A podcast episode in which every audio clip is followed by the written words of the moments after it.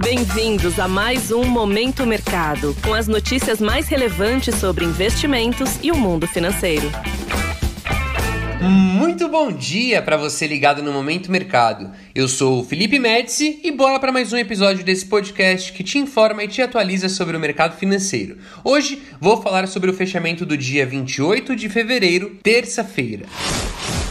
Cenário internacional. No mercado internacional, o dia foi de fechamentos mistos. No velho continente, as incertezas com dados de inflação persistentes na região e com balanços corporativos fizeram com que a maioria dos índices acionários fechassem no campo negativo. Em Nova York, o dia foi de bastante volatilidade, com os agentes de olho em dados da atividade econômica local, como o PMI, que é o índice de gerentes de compras de fevereiro, e o índice de confiança do consumidor, também de fevereiro.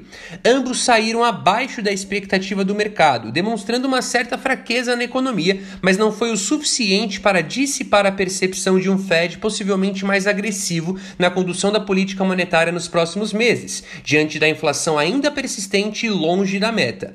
Os três principais índices de Nova York recuaram, com destaque negativo para as ações do Goldman Sachs, que cederam quase 4%. No mês de fevereiro, o resultado também foi negativo para os três principais índices acionários de Nova York, com destaque para o recuo de 4,2% do índice Dow Jones. Na renda fixa, as taxas de juros dos títulos públicos americanos de vencimento em dois anos avançaram, favorecendo as posições tomadas. Já as de vencimento em 10 e 30 anos recuaram, favorecendo as posições aplicadas. O índice DXY, que mede a variação do dólar ante uma cesta de divisas fortes, avançou 0,19% ao nível dos 104 pontos. O petróleo fechou em alta, ajudado pela queda da produção americana e pela perspectiva de aumento da demanda em razão da reabertura da economia chinesa.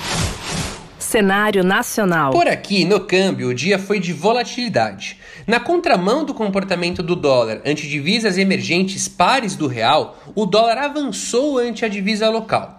Em dia de disputa entre comprados e vendidos para a formação da Petax do mês, que é uma taxa de referência para vários contratos, o dólar avançou 0,34%, cotado a R$ 5,22.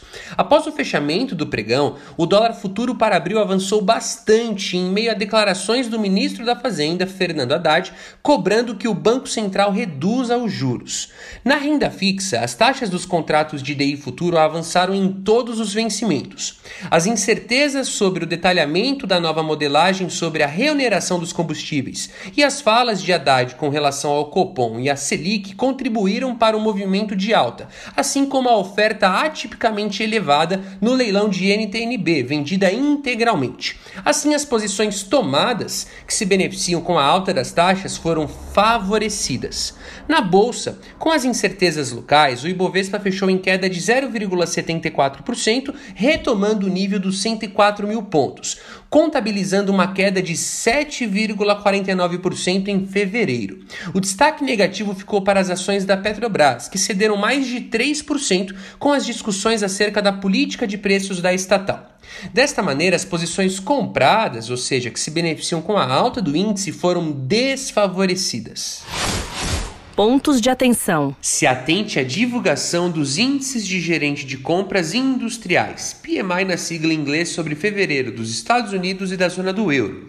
Além disso, será divulgada a leitura preliminar do índice de preços ao consumidor, CPI na sigla em inglês, de fevereiro na Alemanha. Por aqui serão divulgados o resultado da balança comercial de fevereiro e dados semanais do fluxo cambial.